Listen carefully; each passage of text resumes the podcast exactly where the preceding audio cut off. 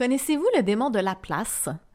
C'est un personnage imaginé par Pierre-Simon Laplace. Eh bien, ce démon-là, c'est l'idée d'une intelligence qui connaîtrait parfaitement tout l'univers au point que rien ne serait incertain pour lui. Autrement dit, il saurait déterminer l'avenir comme le passé puisque tout serait constamment présent à ses yeux. Einstein était d'ailleurs d'accord avec cette logique-là. Il disait que Dieu ne joue pas au dé, c'est-à-dire que notre univers est déterministe et qu'il n'y a qu'une seule dimension de temps, c'est-à-dire le temps linéaire du passé vers le futur tel qu'on le connaît. Mais les physiciens modernes ont démontré qu'Einstein avait tort sur ce point-là. Alors là, vous comprenez qu'à partir d'ici, on sort un peu de notre zone de confort parce que rendu là, notre conception classique du temps n'a plus bien ben de sens parce qu'on sort du monde déterministe qui est un fondement de notre culture. Une illustration parfaite de ça, c'est qu'à l'échelle quantique, donc dans l'infiniment petit, les particules comme les photons ou les électrons, ils peuvent être en état superposé.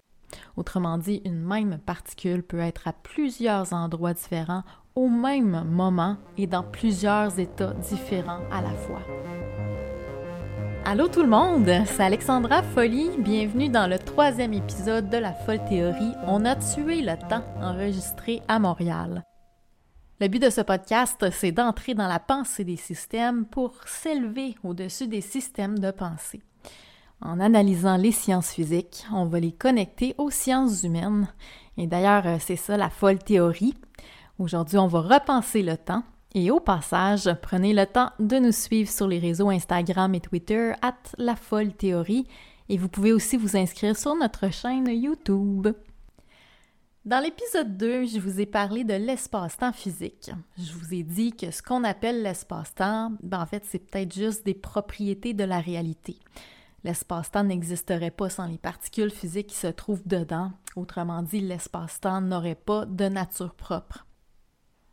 On a vu aussi qu'une des propriétés principales de la réalité physique, c'est qu'elle se déploie dans plusieurs dimensions d'espace-temps qui peuvent être plutôt spatiales ou plutôt temporelles, et je vous ai présenté les sortes de phénomènes physiques qu'on peut percevoir à une, deux et trois dimensions.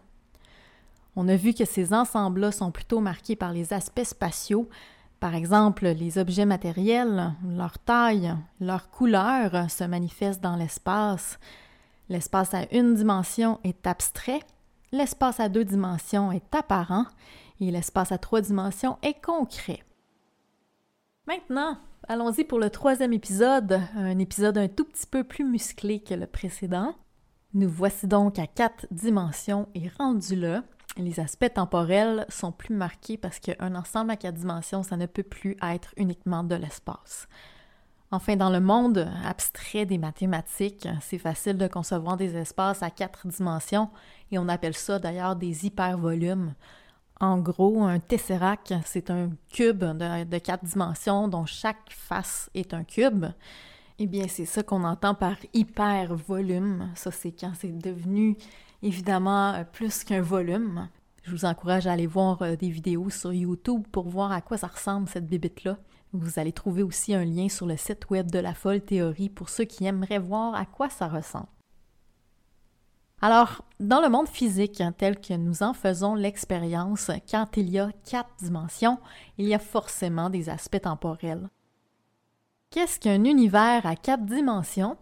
Bien, généralement, il y a une longueur, une largeur, une profondeur, et la quatrième dimension, ben, c'est une durée. Les phénomènes physiques qu'on observe dans quatre dimensions, ce sont des êtres et des objets en trois dimensions qui sont en activité pendant des durées, c'est-à-dire dans un temps linéaire à une dimension de temps. Je vais souvent répéter quand c'est une dimension de temps, quand, quand c'est une dimension d'espace, je, vais répéter le mot espace parce que euh, ça peut être mélangeant. Là. Euh, il y a une, deux et trois dimensions d'espace. Puis il y a la même chose par rapport au temps. Il y a une, deux et trois dimensions de temps, sauf que rendu à la troisième dimension d'espace, c'est là que le temps prend le dessus, si je peux dire. Ça fait que quand je parle de une, deux et trois dimensions de temps, ce sont en fait les quatrième, cinquième et sixième dimensions en tout. Par exemple, une voiture qui roule, c'est un objet à trois dimensions d'espace qui se déplace Et ce déplacement-là, ben, c'est une activité observable sur une ligne de temps linéaire, c'est-à-dire à une seule dimension de temps. Et dans cette ligne-là de temps, il y a des segments de temps où la voiture roule, d'autres où elle ne roule pas. Pour qu'un objet se déplace ou se transforme, il faut lui appliquer une force. Eh bien, c'est ça la 4D. D'ailleurs, euh, la 4D, elle est décrite par la troisième loi de Newton, qui est parfois appelée le principe d'action-réaction. L'action, c'est la force exercée par un objet et la réaction, ben, c'est la force exercée sur l'objet en retour. Les phénomènes physiques qu'on peut identifier dans un ensemble à 4D sont précisément donc non seulement des forces, mais aussi des impulsions et des tensions, c'est-à-dire des variations dans le temps qui, elles, peuvent avoir des intensités variables. Dans ce monde-là des forces, le temps est linéaire et unidirectionnel. Il s'écoule du passé vers le futur. Alors, les causes provenant du passé ont des effets concrets et explicables sur le présent qui ont des conséquences prévisibles dans le futur. Par exemple, la connaissance des forces nous permet de prévoir le déplacement des astres dans l'espace. On parle donc d'un univers déterministe car les causes déterminent les conséquences. Ça, c'est le monde concret des activités et des événements avec lesquels on est familier. C'est le monde de la matière en mouvement dans le temps. Alors, on a passé en revue les sortes de phénomènes physiques dans les ensembles de 1 à 4 dimensions. Trois dimensions d'espace et une dimension de temps, ça c'est le monde qu'on connaît bien, c'est notre zone de confort. Mais voyons maintenant qu'est-ce qui se passe à 5 dimensions. Qu'est-ce qu'un univers à 5 dimensions? On vient de voir que les forces sont des phénomènes à quatre dimensions, c'est-à-dire les êtres et les objets 3D qui évoluent dans une dimension de temps. Eh bien, cinq dimensions, donc deux dimensions de temps ajoutées à la 3D, on peut dire aussi que c'est l'équivalent d'une force de quatre dimensions appliquée pendant une durée d'une dimension supplémentaire. Or, exercer une force, ça demande quoi? Eh bien, ça demande de l'énergie. Plus on exerce une même force longtemps, plus on consomme de l'énergie. Donc, les phénomènes physiques qu'on peut identifier dans un ensemble 5D, c'est des phénomènes énergétiques. Euh, maintenant, avant de poursuivre sur la description des phénomènes 5D, j'aimerais ça ouvrir une parenthèse sur la façon dont les phénomènes à différents nombres de dimensions sont enchevêtrés, OK? Euh, dans l'épisode précédent, je vous ai parlé des phénomènes à une, deux et trois dimensions. Et je vous ai dit que les phénomènes à une et deux dimensions sont des caractéristiques des phénomènes à trois dimensions. Par exemple, si on considère une voiture qui est un objet 3D, bien, sa, couleur, c'est un phénomène 2D et sa longueur, ben, c'est un phénomène 1D. La couleur et la taille de la voiture, hein, c'est des caractéristiques, c'est-à-dire des attributs qu'on peut considérer à une ou à deux dimensions, mais qui se manifestent dans l'existence de la voiture en trois dimensions. Eh bien, c'est pareil dans les aspects temporels avec l'énergie et les forces, sauf qu'il y a une inversion. On a vu qu'à chaque fois qu'on ajoute une dimension d'espace, les phénomènes sont de plus en plus concrets, mais avec le temps, c'est le contraire. Si je dis que Jean-Claude Van Damme ouvre la porte, eh bien, c'est plus concret que si je dis que Jean-Claude Van Damme pourrait ouvrir la porte. Donc, un événement qui se produit, c'est plus concret qu'un événement qui est juste probable. Vous pouvez représenter des événements qui se produisent sur une ligne droite, comme on pourrait le faire sur une frise historique, mais une seule ligne de temps, ben ça suffit pas vraiment pour représenter des probabilités. Hein? Quand il y a plusieurs possibilités et plusieurs chemins possibles, alors il y a aussi plusieurs lignes de temps où les choses pourraient se passer différemment.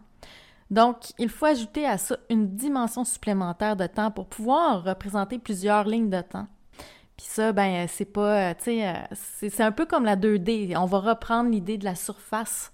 Donc, dans une surface, on peut représenter plusieurs lignes de temps, mais euh, sur une frise historique, vous voyez que la différence, on ne peut pas mettre plusieurs possibilités dans une même ligne.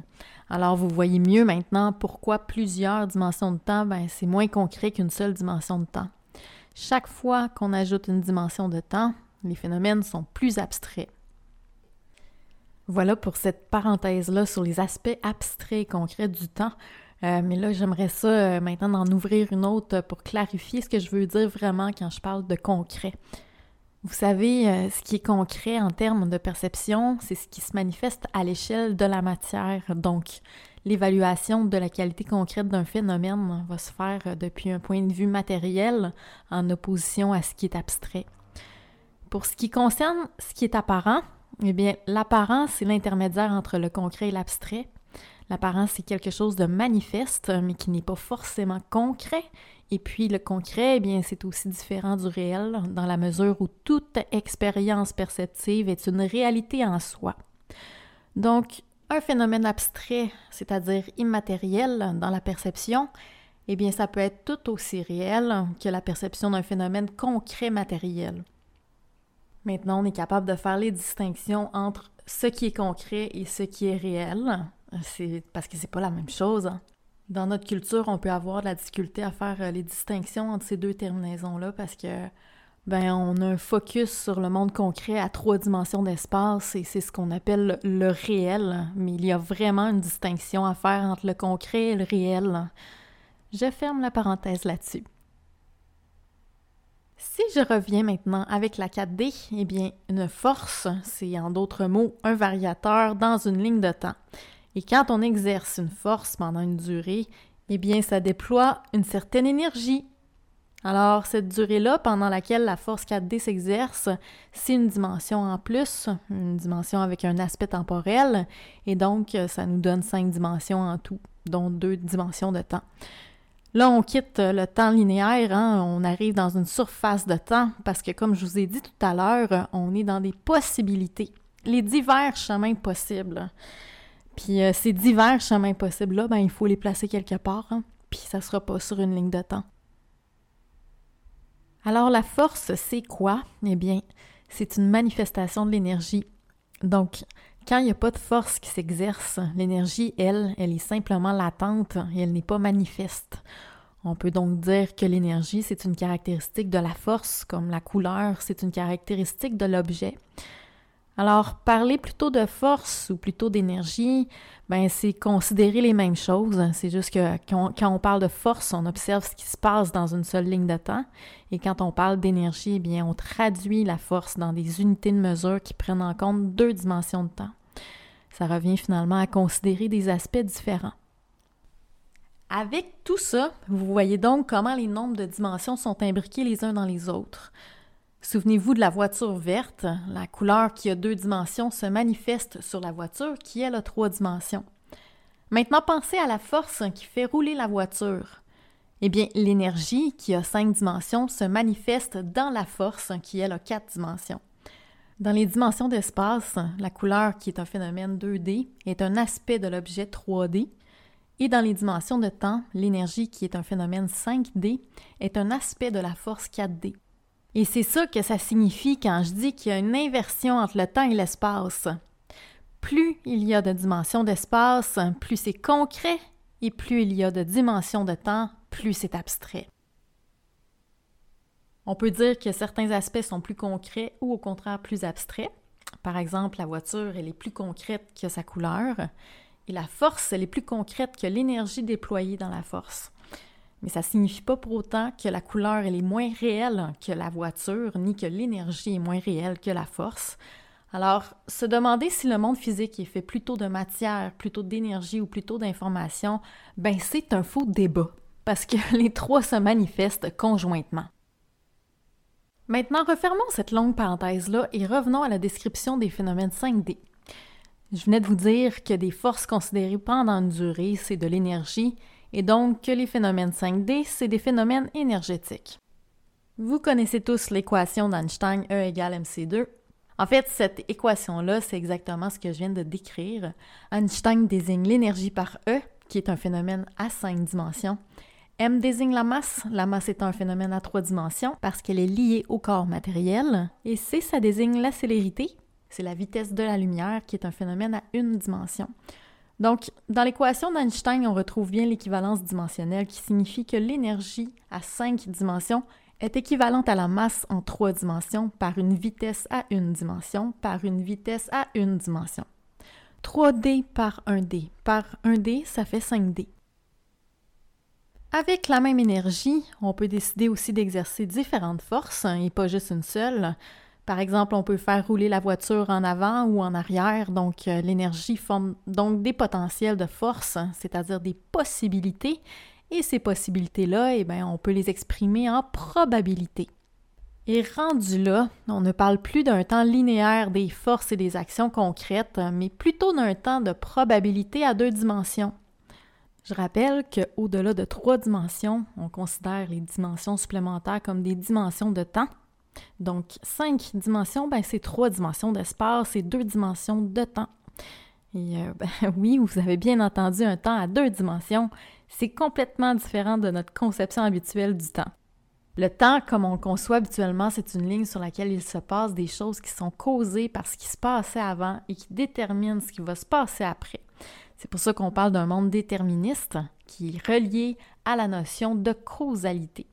Dans le temps linéaire du monde en quatre dimensions, eh bien, telle cause entraîne telle conséquence parce que c'est un monde où les choses se produisent de façon mécanique.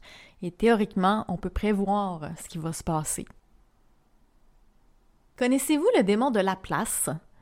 C'est un personnage imaginé par Pierre-Simon Laplace. Eh bien, ce démon-là, c'est l'idée d'une intelligence qui connaîtrait parfaitement tout l'univers au point que rien ne serait incertain pour lui. Autrement dit, il saurait déterminer l'avenir comme le passé puisque tout serait constamment présent à ses yeux. Einstein était d'ailleurs d'accord avec cette logique-là. Il disait que Dieu ne joue pas au dé, c'est-à-dire que notre univers est déterministe et qu'il n'y a qu'une seule dimension de temps, c'est-à-dire le temps linéaire du passé vers le futur tel qu'on le connaît.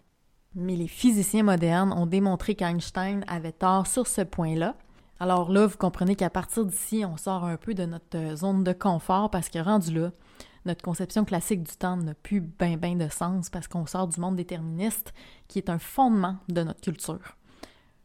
Une illustration parfaite de ça, c'est qu'à l'échelle quantique, donc dans l'infiniment petit, les particules comme les photons ou les électrons, ils peuvent être en état superposé.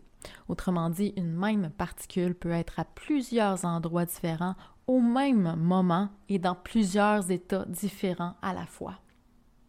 Sur ça, vous vous dites peut-être que tout ça n'a aucune importance parce que ça ne concerne que les particules à une échelle nanoscopique et que vous pouvez, dans ce cas-là, continuer à penser le monde comme d'habitude.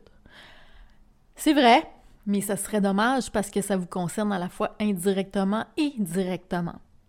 D'abord, s'il n'y avait pas de gens qui s'intéressent à la physique quantique, eh bien, il n'y aurait pas d'ordinateur, pas de laser et pas d'Internet on vivrait dans un monde très différent aujourd'hui.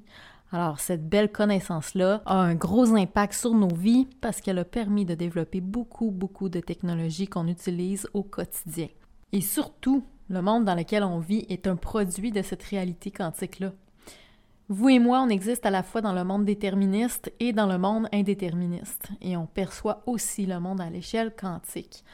Ce que je veux dire par là, c'est que dans notre vie quotidienne, on parle de choses à plusieurs dimensions de temps sans s'en rendre compte. On n'est pas conscient que les choses dont on parle ont plusieurs dimensions de temps, mais si on est capable de parler de ces choses-là, c'est parce qu'on comprend le monde dans plusieurs dimensions de temps avec une grande facilité.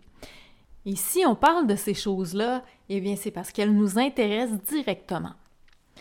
Bon là, euh, tout, tout ça, on va le voir dans un autre épisode quand on va faire de l'analyse sémantique et à ce moment-là, vous allez voir que le monde quantique, c'est beaucoup plus simple et plus présent en fait dans nos vies que dans les équations euh, des physiciens, mettons. Pour le moment, revenons au monde physique. Ce qu'il faut retenir de tout ça, c'est que l'univers finalement n'est pas purement déterminé. C'est-à-dire que même le démon de la place ne pourrait pas tout prévoir. L'indéterminisme, c'est fait qu'une même situation peut engendrer plusieurs conséquences différentes et imprévisibles. Bien sûr, nous autres, on a tendance à croire que ce n'est pas possible parce qu'on a l'impression d'être en mouvement dans un monde à trois dimensions d'espace plus un temps linéaire. Rappelons quand même que quand on parle d'univers indéterministe, on parle de phénomènes à des échelles microscopiques et que les lois de la physique sont différentes aux échelles macroscopiques. Mais la folle théorie dit que le monde ne s'arrête pas à la quatrième dimension. Et plus vous écouterez la folle théorie, plus cette idée-là va faire son chemin dans votre esprit. Parce que ce monde-là indéterministe englobe le monde déterministe de notre quotidien il est en fait la trame de fond. Alors ça a des grandes conséquences sur ce qu'on vit. Maintenant, si vous êtes curieux, allez donc voir sur Internet euh, l'expérience des fentes de Jung, pour ceux qui ne connaissent pas déjà ça. Y-O-U-N-G. Vous allez trouver aussi euh, des liens sur la page de la folle théorie euh, concernant les fentes de Jung. En fait, c'est l'expérience qui est à l'origine de la physique quantique et elle a été élue la plus belle expérience de la physique. Il y a un physicien appelé Heisenberg qui a mis en équation le principe d'incertitude quantique. J'étais incertaine hein, en, le disant. Eh bien, cette équation-là, elle indique que plus on connaît la position d'une particule, moins on peut connaître son mouvement. Et réciproquement, plus on connaît son mouvement, moins on peut connaître sa position. Avec euh, les mots de la folle théorie, ça donne que plus on connaît les aspects spatiaux, moins on peut connaître les aspects temporels et vice-versa. Le principe d'incertitude, c'est aussi que quand on veut mesurer la position d'une particule, ben, on ne peut pas savoir à l'avance où elle se trouvera parce que son comportement est probabiliste. En physique, on peut décrire la probabilité d'état d'une particule par une équation qu'on appelle une fonction d'onde. Les fonctions d'onde sont des modèles mathématiques qui fonctionnent très bien pour décrire le comportement des particules à l'échelle quantique. Ces formules-là, elles permettent de calculer très précisément les états quantiques des particules. Les états quantiques, par exemple, c'est la charge électrique, le spin, la quantité de mouvement et la position. Eh bien, la fonction d'onde, elle, elle nous dit dans quelle proportion la particule est en même temps dans ces différents états. Mais pour l'esprit humain, c'est un peu plus difficile à intégrer parce qu'on a l'habitude de se représenter les particules comme des minuscules billes, alors qu'en fait elles sont dans des états diffus et c'est difficile de se représenter qu'une chose est plus ou moins dans plusieurs états en même temps, mais c'est vraiment ça. Oh, et attendez, parce qu'il y a encore plus fou que ça. Quand on mesure la position d'une particule, ben elle se comporte pas de la même façon que quand on la mesure pas. Quand on ne la mesure pas, quand on ne mesure pas son état, la particule demeure en état diffus, non localisé, superposé, et indéterminée, comme les ondes. Et quand on la mesure, eh ben, elle devient en état déterminé, comme un objet qu'on peut localiser. Quand on prend la mesure et puisque la particule devient localisable, l'équation qui décrit l'état de la particule se trouve alors simplifiée. Et on appelle ça la réduction du paquet d'ondes. Autrement dit, la particule passe d'un état complexe indéterminé à un état simplifié et déterminé. Comment ça se fait que dans le monde quantique, le fait de mesurer ou non une particule, ça change son comportement? Eh bien, c'est étrangement simple, en fait. Euh, les particules qu'on observe à l'échelle quantique sont les mêmes qui nous permettent de prendre la mesure. En effet, les photons et les électrons sont les particules électromagnétiques qui nous permettent de percevoir le monde physique. Ça fait que quand on se place à l'échelle quantique, ben, le type de particules qu'on mesure, c'est souvent le même type qui nous permet de prendre la mesure elle-même. Et donc, mesurer crée une interférence. Alors, le fait de mesurer devient une partie du champ de l'expérience et on ne peut plus, là, rendu à ce moment-là, la négliger. Vous vous demandez peut-être pourquoi les particules observées passent d'un état indéterminé à un état déterminé. Eh bien, il semble que l'interférence qui est liée au fait de mesurer engendre des relations supplémentaires qui sont contraignantes. Et puis ça, ben, ça ne permet plus la même fluidité dans le temps pour les particules mesurées. Selon la folle théorie, quand la particule est mesurée, ben, elle se trouve trop concentrée dans l'espace pour se déployer au-delà d'une seule dimension de temps.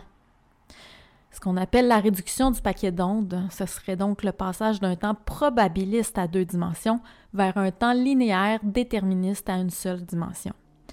Dit autrement, si on prend en compte les trois dimensions d'espace, c'est donc un passage du monde indéterministe à cinq dimensions vers le monde déterministe à quatre dimensions. Donc, je vais vous donner un petit résumé du monde de l'énergie qui a cinq dimensions Cinq dimensions, c'est trois dimensions d'espace et deux dimensions de temps. Le temps des phénomènes énergétiques à l'échelle quantique, c'est un temps indéterministe où les mêmes causes peuvent avoir plusieurs conséquences différentes, à la fois superposées et indéterminables. Les phénomènes énergétiques à cinq dimensions, ça constitue en fait les relations entre les choses et les liaisons au sein de l'univers qui unifient le cosmos. Donc, c'est ça la 5D. En physique quantique, il y a des expériences d'ailleurs complètement folles qui peuvent vous décrire un petit peu ce que je viens de dire. Ces expériences-là sont dites à choix retardé les physiciens ont démontré que les particules se comportent dans le passé comme si elles savaient déjà à l'avance qu'elles vont être mesurées ou non à l'avenir, et ça c'est illustré par l'expérience de pensée du chat de Schrödinger. Je vais penser à vous mettre euh, des liens sur la page du podcast pour euh, les curieux, parce que ça indique quelque chose d'intéressant, parce que ça indique que si les particules réagissent dans le passé en fonction de ce qui se passe dans le présent, c'est donc que le passé, le présent et le futur sont connectés d'une façon ou d'une autre. Le monde à cinq dimensions, c'est probablement un monde où le passé et le futur sont sensibles depuis le présent. Donc, cinq dimensions, c'est un univers indéterministe qui serait en fait apparent comme l'univers à deux dimensions, mais d'une manière différente.